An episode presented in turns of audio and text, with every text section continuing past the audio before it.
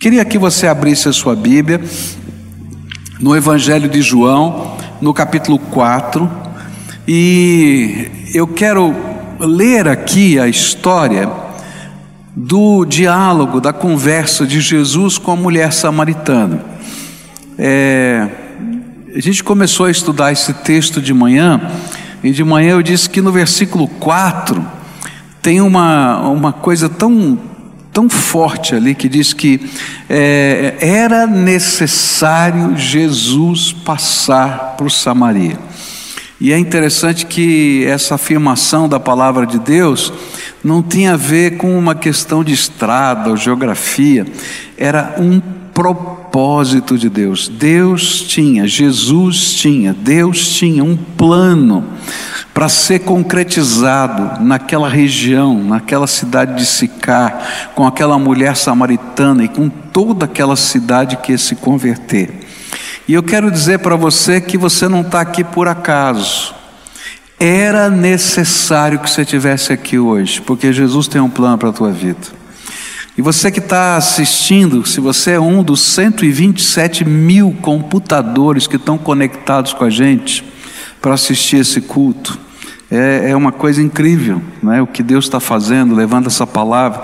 Então eu quero dizer que era necessário que agora você tivesse com o teu computador ligado, conectado, para a gente assistir, para você ouvir o que Deus tem. Se você está com a gente na Rede Super, e na última medida que a gente fez no Ibope, tem 50 mil pessoas assistindo o culto pela Rede Super, não é?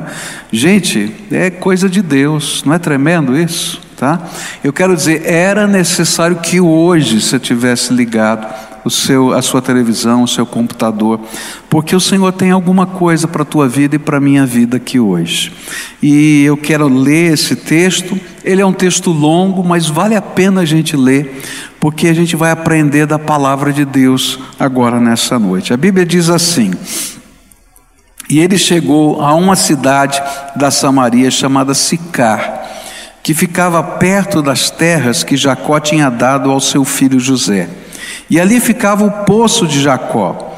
E era mais ou menos meio-dia quando Jesus, cansado da viagem, sentou-se perto do poço. E uma mulher samaritana veio tirar água. E Jesus lhe disse: Por favor, me dê um pouco de água. E os discípulos de Jesus tinham ido até a cidade comprar comida. E a mulher respondeu: O Senhor é judeu e eu sou samaritana, então como é que o Senhor me pede água? Ela disse isso porque os judeus não se dão com os samaritanos. E então Jesus disse: Se você soubesse o que Deus pode dar e quem é que está lhe pedindo água, você pediria a ele, e ele lhe daria água da vida. E ela respondeu: o senhor não tem balde para tirar água e o poço é fundo. Como é que vai conseguir essa água da vida? Nosso antepassado Jacó nos deu esse poço, e ele e os seus filhos e os seus animais beberam água daqui. Será que o Senhor é mais importante do que Jacó? E então Jesus disse: quem beber desta água terá sede de novo, mas a pessoa que beber da água que eu lhe der nunca mais terá sede, porque a água que eu lhe der se tornará nela uma fonte de água que dará vida eterna. E então a mulher pediu: Por favor, me dê dessa água, assim eu nunca mais terei sede, e não precisarei mais vir aqui buscar água. Vá chamar o seu marido e volte aqui, ordenou Jesus.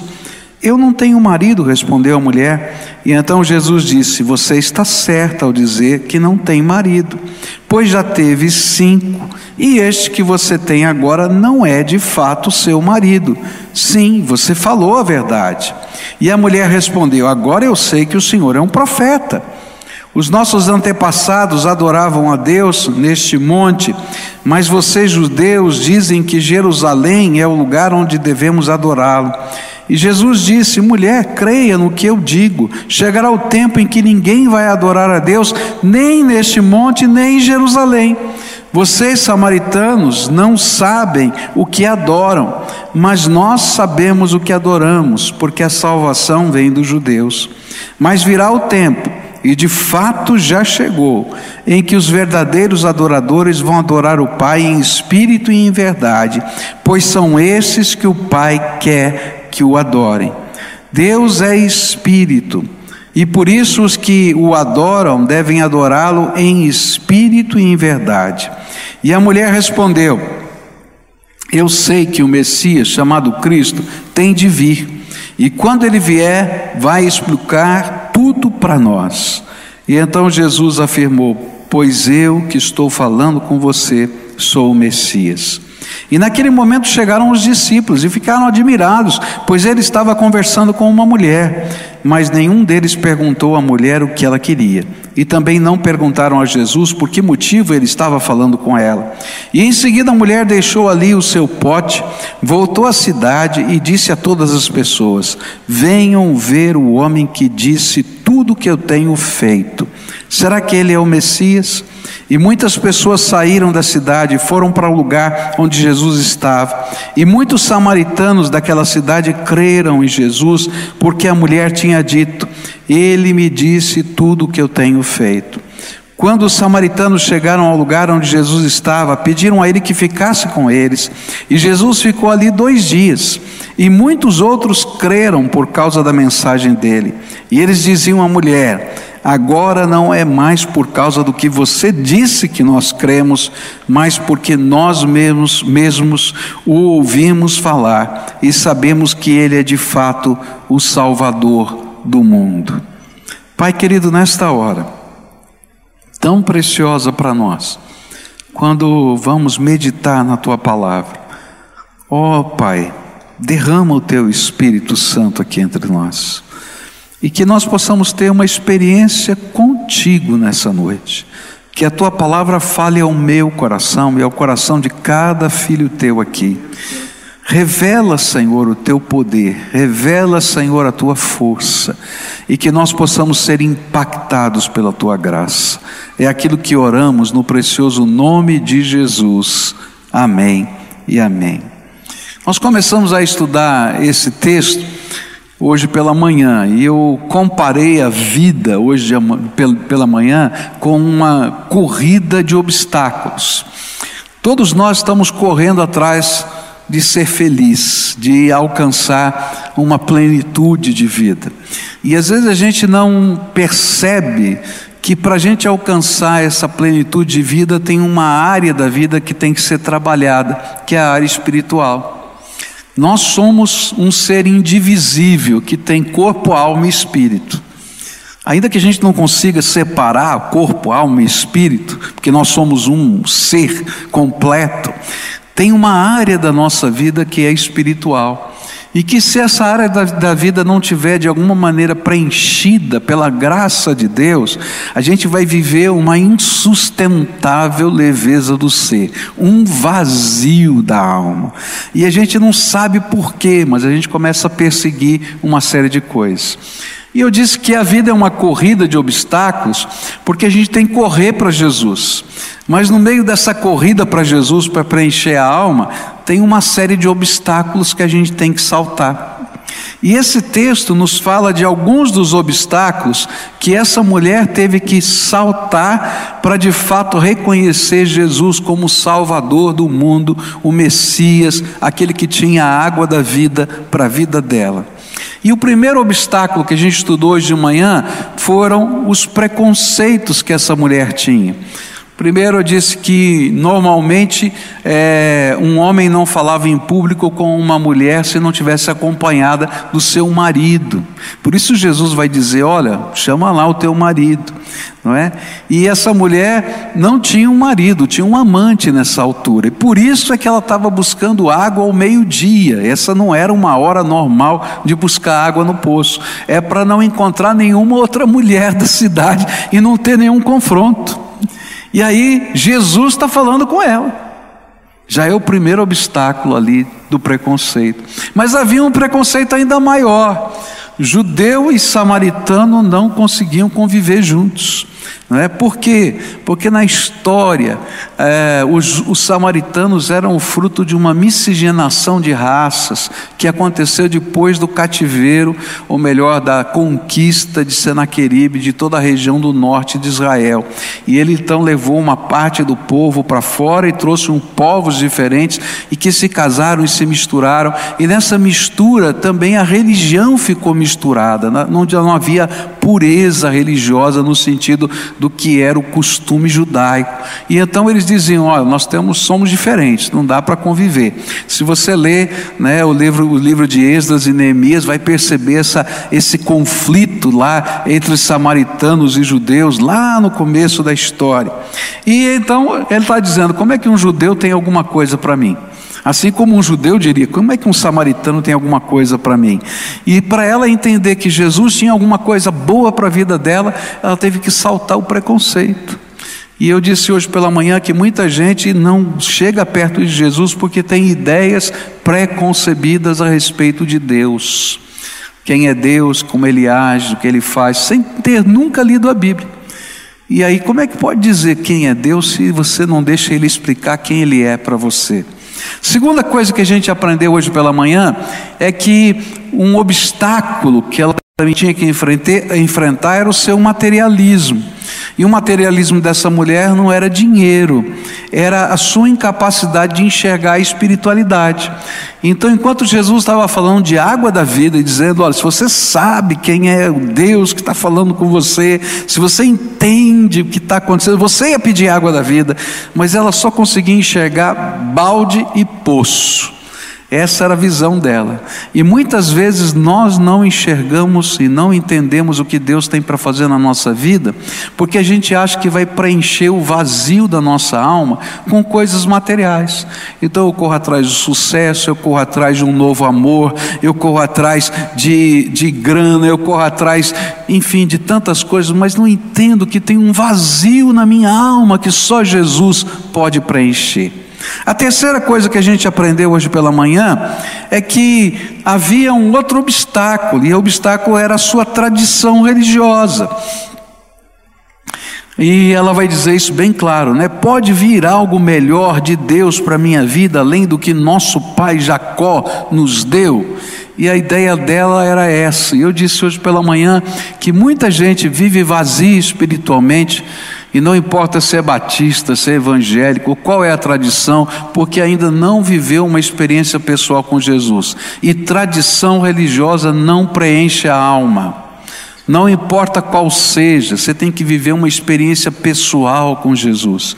Mas às vezes a nossa tradição nos impede de viver a experiência pessoal com Jesus porque a gente fica parado no meio do caminho. Mas nessa noite eu queria continuar olhando para os obstáculos que essa mulher enfrentou. E o primeiro obstáculo que eu queria colocar para você essa noite aparece no versículo 15. E então a mulher pediu: Por favor, me dê dessa água. Assim eu nunca mais terei sede e não precisarei mais vir aqui buscar água. E a ideia que esse texto me passa é que quando o assunto começou a ficar sério, a saída dessa mulher, o obstáculo que foi levantado, foi a ironia. Levou na brincadeira aquilo que era sério.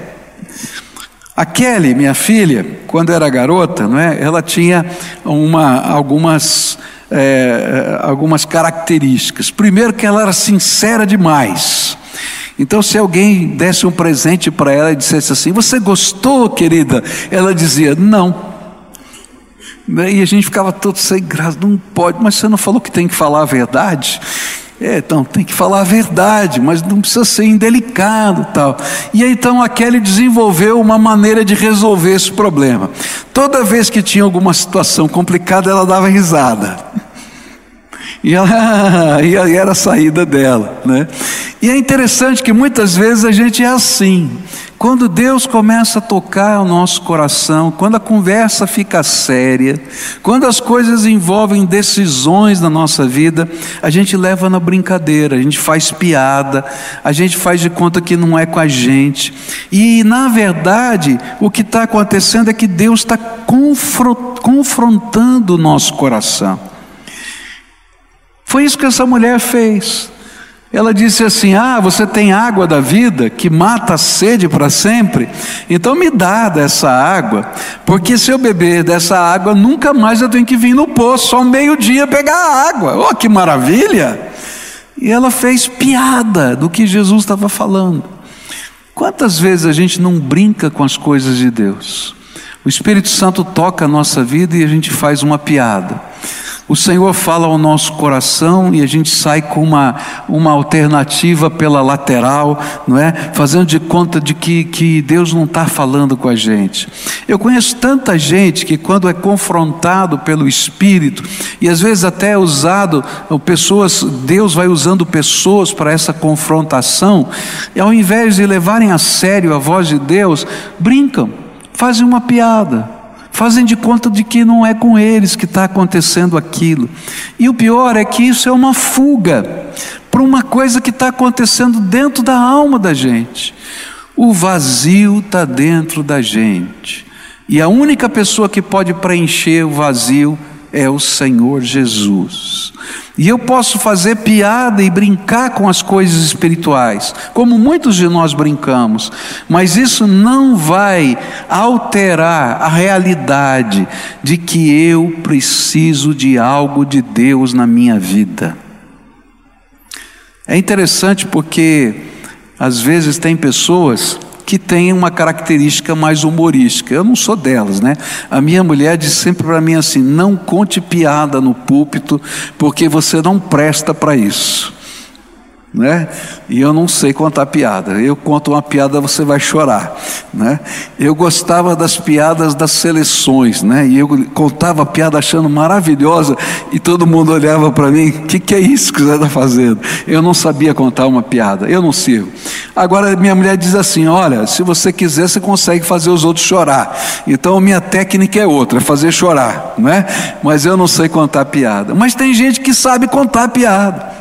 E é muito interessante porque essas pessoas fogem do confronto. Dentro de casa, quando às vezes a coisa está ficando séria, sai uma piada. No relacionamento pai e filho, sai uma piada. Marido e mulher, sai uma piada. E queridos, a gente não resolve os problemas da vida fugindo dos confrontos e, e sem buscar as verdadeiras soluções. E o pior é que a gente usa essa técnica para tudo, até quando Deus fala com a gente. A gente faz de conta que consegue fazer Deus rir. Mas na verdade a gente não vai conseguir fazer Deus rir, porque Ele está vendo uma realidade tão intensa, tão doída, tão profunda dentro da nossa alma, que Ele gostaria que você pudesse ver e, quem sabe, chorar. Então, se hoje o Espírito Santo de Deus tocar o teu coração, não fuja com qualquer artimanha, como essa mulher fugiu com a sua ironia. Deixe o Espírito Santo fazer o que ele precisa fazer na sua vida. Mas havia mais um obstáculo na vida dessa mulher. Versículos 16, 17 e 18 vamos falar desse obstáculo. Quando ela fez piada, o Senhor Jesus, na sua sabedoria, na sua grandeza, ele desce mais um nível a fundo. E ele diz assim para aquela mulher: vá chamar o seu marido e volte aqui. E aí ele mexeu na ferida. Mexeu na ferida. Ela olhou para ele e disse assim: Eu não tenho marido. E então Jesus disse para ela: Ah, você está certa, você não tem um marido. E aí ele mexeu ainda mais fundo na ferida. Você já teve cinco maridos. E o que você tem agora não é teu marido. Você falou a verdade. É interessante isso porque a gente pode perceber que Jesus olhou para o coração daquela mulher e viu os reflexos do vazio espiritual. É incrível, porque ela estava fazendo piada, lembra disso? Ela estava fazendo piada. E Jesus estava olhando para ela e vendo o vazio da alma dela. Muitos de nós não entendemos como o vazio da nossa alma nos afeta. E a gente está buscando alguma coisa que preencha o nosso coração. E essa mulher tinha um vazio, e muito provavelmente o vazio era de um amor, de um amor que pudesse preencher a sua vida, de um amor diferente, que não a usasse, de um amor que tivesse ela em alta conta e elevasse essa mulher. E essa mulher procurou preencher esse vazio nos relacionamentos afetivos. E não deu certo o primeiro casamento e houve um divórcio. E não deu certo o segundo casamento e houve um divórcio. E não deu certo o terceiro casamento e houve um divórcio. E não parou, não deu certo o quarto casamento e houve um divórcio.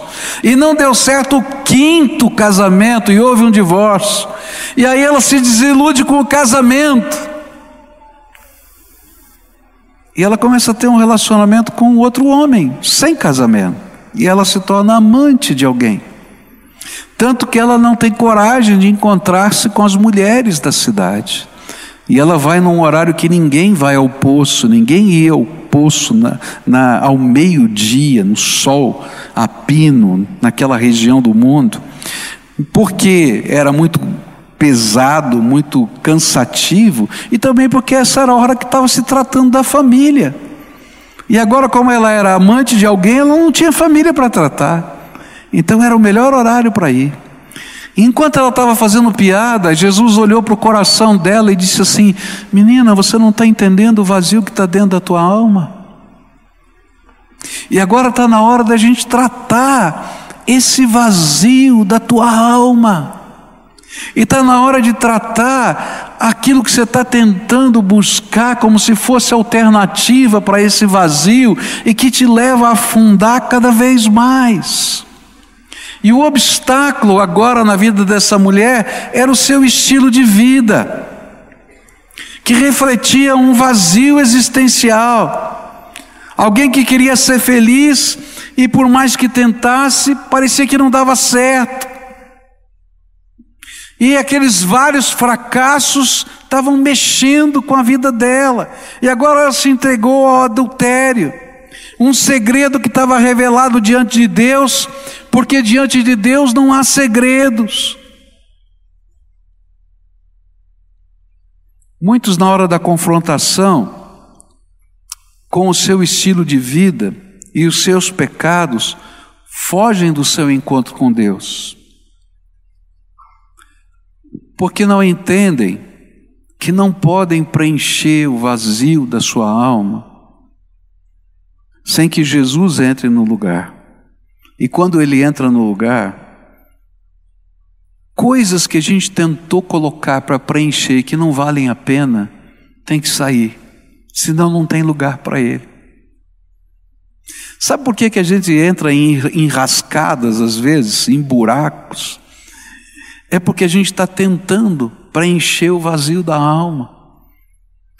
E na verdade essas coisas não preenchem o vazio da nossa alma só afundam mais.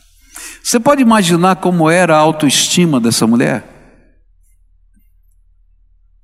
Nessa altura já estava tão baixa a autoestima que ela não estava nem aí com a vida. Mas quando Jesus entra, ele muda o nosso valor. E aqui é que está a beleza do grande amor de Deus por nós. Quando Jesus veio a esse mundo, ele nos amou tanto, tanto, tanto, tanto. Não porque você é precioso, porque você é bonito, porque você tem dinheiro, porque você é bom, porque você é capaz, simplesmente porque você existe. E do jeitinho que você é, Ele amou você, antes da fundação do mundo. Não havia necessidade de troca, Ele simplesmente ama. Ele simplesmente ama. E mais, ele se esvaziou da sua glória, habitou aqui entre nós, tomou o nosso lugar da cruz, desceu ao Hades, que a gente chama de inferno, tomou das mãos de Satanás as chaves da morte do inferno, para que todo aquele que nele crê não pereça, mas tenha vida eterna, diz a Bíblia, só porque ele nos amou. E esse é o tipo do amor que a gente está buscando, que preenche a nossa vida, que dê sentido para nós. E não apenas nos amou, mas ele tem um propósito, ele tem um plano eterno para a nossa vida. E quando a gente descobre esse plano eterno, e a gente descobre que a gente tem missão, que Deus tem, tem coisas para nós, e que Ele está derramando graça, a nossa vida é preenchida de modo diferente. A gente estava falando da Cristolândia. Uma das coisas preciosas nesse trabalho, porque talvez seja um dos trabalhos, eu desafio você um dia a participar de um projeto desse, como a Cristolândia. Cristolândia é quando a gente trabalha com aqueles homens que estão, aqueles homens e mulheres que estão na rua, largados na sarjeta, tá? E vivem na rua. A maioria deles, 97% deles estão lá por causa do uso de drogas. 3% estão por doenças psiquiátricas jogadas na rua. E a gente vai lá na rua. E aquele pessoal, ele está lá no fundo do poço. Não existe crédito nenhum para essa pessoa, nem financeiro, nem afetivo, nem familiar, porque a própria família já não aguenta, desistiu dessa pessoa, por isso ele está na rua. E a gente começa lá a visitar aquelas pessoas, na rua, e fala do amor de Deus e do plano de Deus, e que Deus tem um crédito de esperança e fé para colocar naquele coração, porque Jesus se importa com elas.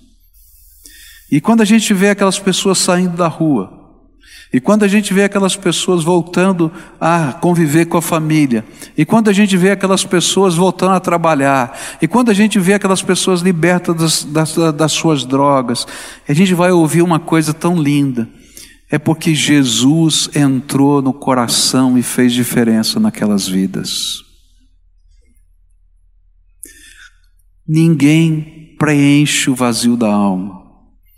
Às vezes as pessoas entram no meio das drogas porque querem preencher um vazio da alma, mas não tem substância química que preenche o vazio da alma. Por isso eles vão afundando, afundando, afundando, afundando, afundando, afundando, perdem tudo. E aí tem que abrir mão daquilo que parecia preencher o vazio da alma, mas não preenche. Mas sabe, queridos, vale a pena trocar aquilo que está nos matando por aquilo que nos dá vida eterna. E é disso que Jesus estava falando aqui. Se você quer ser abençoado, você tem que fazer parte de uma corrida de obstáculos. Corre para Jesus. Mas enquanto está correndo, vai ter algum obstáculo na tua frente. E você vai ter que saltar esse obstáculo que está dentro de você, para reconhecer que Jesus tem algo tremendo para fazer na tua vida. Olha, eu quero dizer para você que Deus tem alguma coisa muito maior do que você está imaginando hoje para fazer na tua vida, porque Deus é infinito e eu não posso, eu não posso esgotar o que Deus já preparou para mim. Então não se conforme, tem mais da graça de Deus, tem mais do poder do Espírito Santo, tem mais do seu amor, tem mais dos seus planos, dos seus propósitos, tem mais da missão de Deus.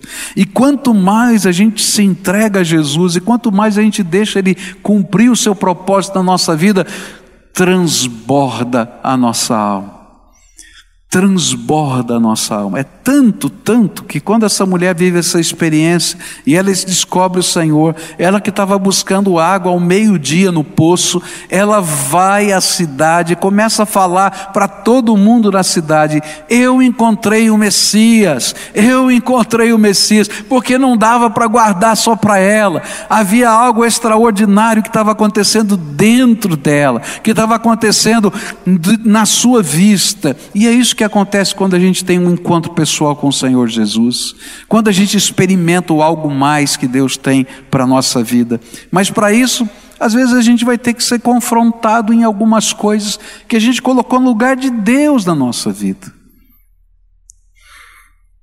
Às vezes a gente colocou um amor no lugar de Deus, a gente colocou um projeto no lugar de Deus. E sabe, isso não vai preencher a tua alma. Logo, logo você vai perceber o vazio. Havia mais uma mais um obstáculo que essa mulher teve que enfrentar. E aparece nos versículos 19 até 24, onde diz assim: A mulher respondeu: Agora eu sei que o Senhor é um profeta.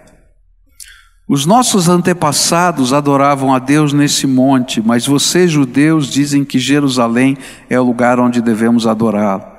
E Jesus disse à mulher: Creia no que eu digo, chegará o tempo em, ninguém, em que ninguém vai adorar a Deus nem neste monte nem em Jerusalém.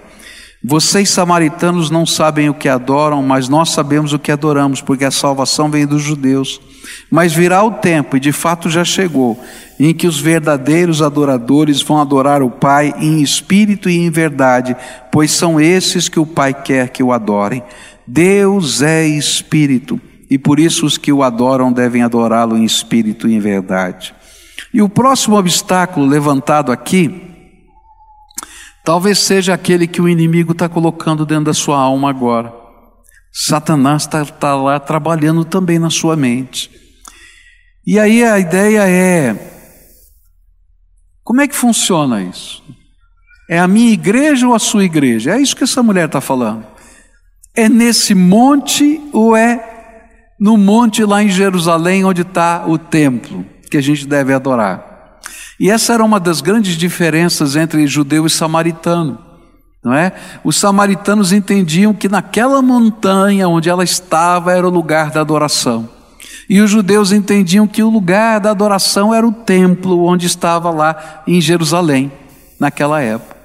E eles estavam lá disputando, ok, é lá ou aqui? Ok, você é profeta, já entendi, você está falando coisas profundas, eu percebo que tem algo extraordinário, mas olha, nós temos uma questão fundamental: onde é o lugar da adoração? É lá ou aqui? E aí Jesus diz uma coisa tão tremenda: não é nem lá e nem aqui. Uau! Essa resposta ela não esperava. Não é nem lá e nem aqui. E aí Jesus apresenta o maior dos conceitos. Ele diz assim: Olha, vai chegar a hora, e a hora já chegou, em que os verdadeiros adoradores vão adorar a Deus em espírito e em verdade. Às vezes a gente está tão preocupado qual é o lugar. Eu vejo tanta coisa, né? Por exemplo, gente que vai dizer assim para mim: Olha, pastor, eu só vou me batizar quando eu puder ir no Rio Jordão para ser batizado. Ok, não tem nada contra quem se batiza no Rio Jordão, mas eu quero dizer para você: não é nem lá nem aqui, porque o batismo é um símbolo da nossa fé. Se você não tiver primeiro recebido Jesus como Senhor e Salvador da tua vida, não adianta nada a água do Rio Jordão. Eu me lembro de uma viagem que eu fiz para Israel e uma pessoa que estava comigo, que era de uma denominação diferente, né, onde o batismo não é feito por imersão, mas por aspersão, levou alguns litros de água do Rio Jordão para que o batismo na sua igreja pudesse ser feito com água do Rio Jordão. Querido, a água do Rio Jordão não faz diferença nenhuma, porque não é nem lá nem aqui. Tem gente que imagina que se subir o Monte Sinai e tiver lá em cima do Monte Sinai vai ter uma experiência diferente com Deus. Queridos, não é o Monte Sinai que traz uma experiência diferente com Deus. O que traz uma experiência diferente com Deus é quando Jesus entra na nossa vida e o templo, o templo se torna o nosso coração, a nossa alma. Por isso Jesus estava dizendo: não é nem lá e nem aqui. É aqui, ó, dentro da alma da gente. Ah, qual é o lugar? É aqui dessa igreja, lá, queridos, isso aqui vai passar. Quando Jesus voltar, ou até antes disso, esse templo não vai existir. Mas a palavra de Deus diz que tudo que ele semeou dentro da nossa alma vai permanecer pela vida eterna. E tem gente que está tão preocupada entre o lá e aqui, que não consegue perceber que Jesus está do seu lado, querendo fazer algo novo na sua vida. Queridos, não é nem lá e nem aqui. O lugar santo, venerável, que Deus almeja, é dentro da nossa alma, dentro do nosso coração. E sabe o que é gostoso? É que onde você estiver, Jesus vai estar com você. Onde você estiver, Jesus vai estar com você. E você não precisa chegar nesse lugar, nem fazer uma penitência, nem fazer algo, é, é ir para um lugar sacrossanto, nem fazer uma caminhada é, é, por, pelos caminhos da santidade. Você precisa de um encontro com Jesus. E Jesus está dizendo isso: olha, não é nem lá e nem aqui. Você precisa ter a percepção de que o Senhor tem algo para a tua vida agora. E quando a gente vive o agora de Deus, o aqui se torna o coração da gente. E essa mulher agora vai entender o que é de fato adoração. Adoração não tem nada a ver nem com a tradição, nem, nem a ver com uma localidade santa. Tem a ver com uma verdade que é uma, uma experiência pessoal e real com o Deus Todo-Poderoso através de Jesus Cristo. E tem a ver com espiritualidade, porque essa experiência é transcendente. A gente vai ter um encontro com Deus vivo. E eu costumo dizer que essa experiência, a gente tem os pés colocados aqui no chão, porque a gente não vai sair dessa terra, e você vai estar aqui nesse contexto mas os teus olhos vão enxergar o céu aberto, porque o Senhor vai abrir os céus para você e você vai ter comunhão direta com o Pai. E a ilustração que me vem na mente lá do Velho Testamento é de Eliseu.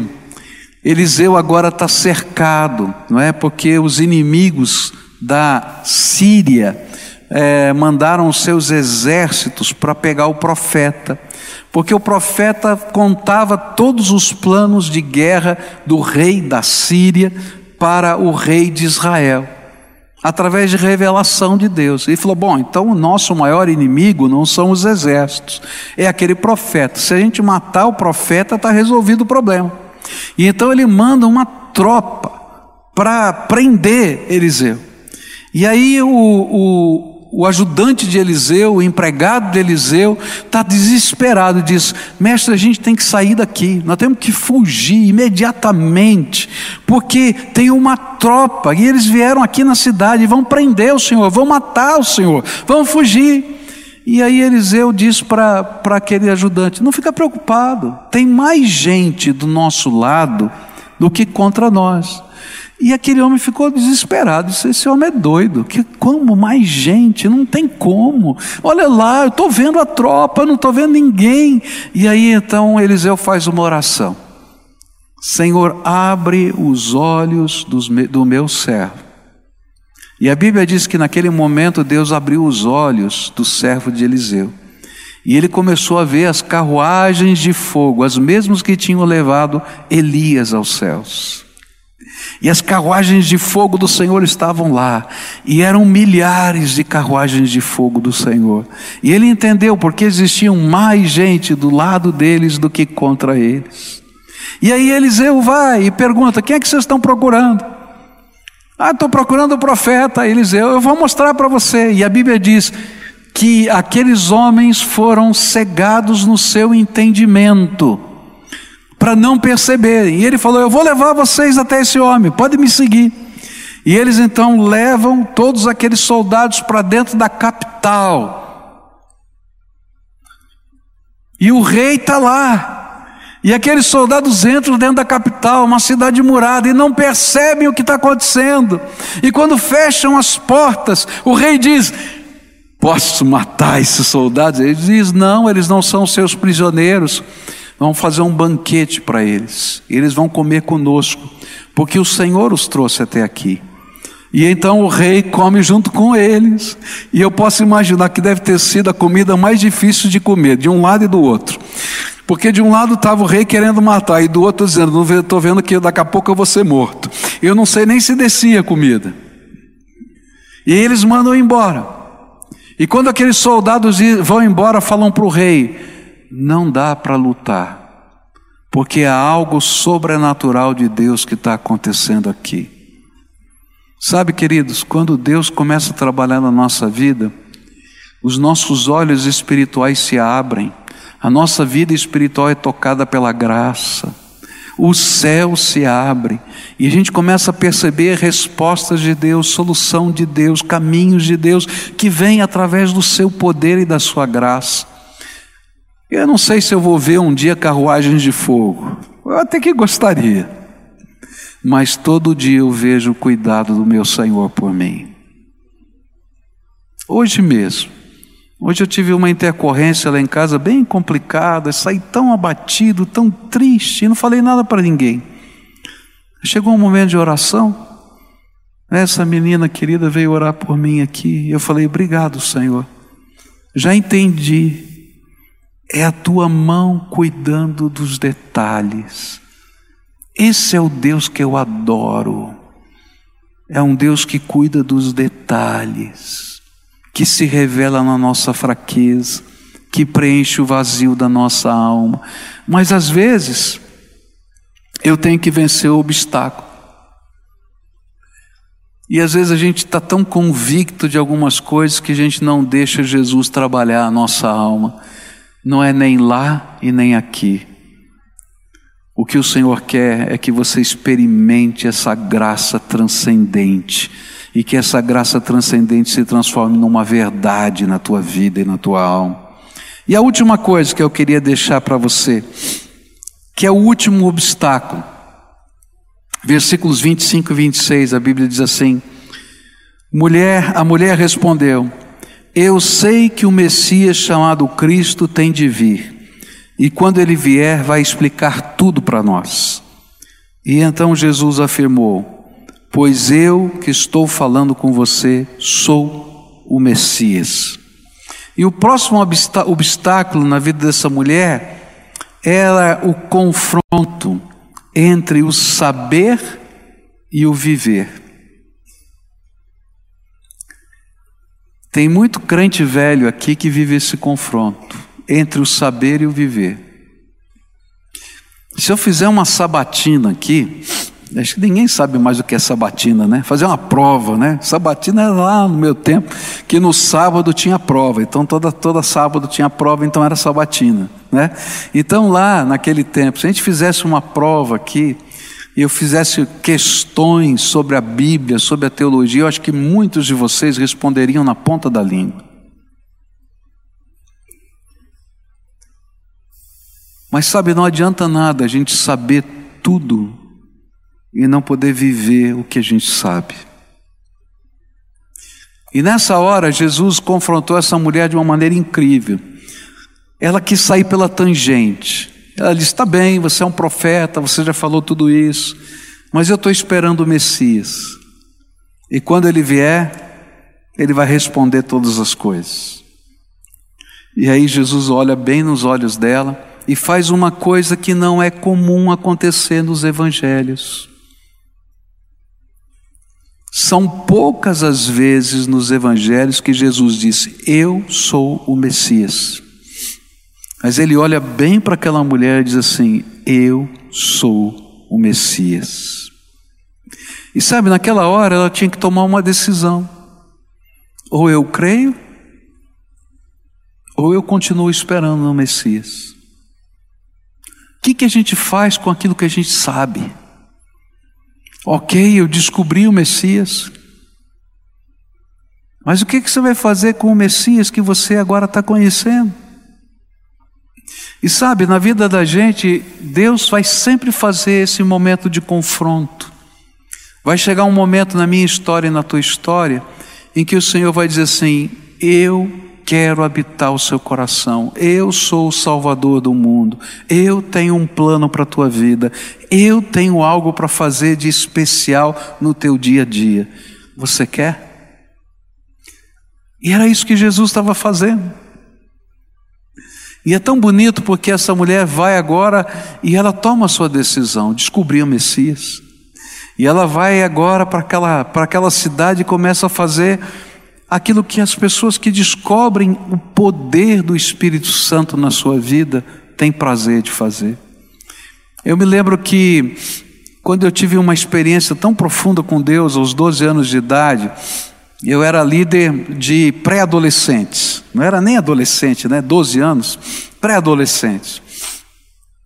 E eu era presidente lá dos adolescentes. Naquele tempo tinha essas coisas, presidente dos adolescentes e tal.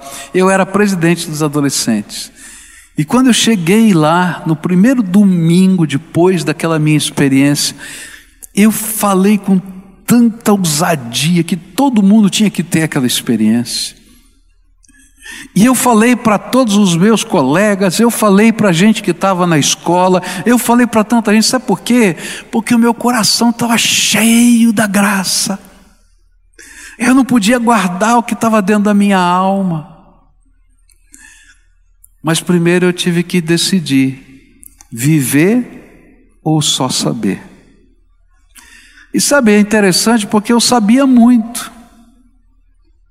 Eu já tinha lido a Bíblia toda algumas vezes. Eu sabia muito. Mas eu tive uma experiência profunda com Deus.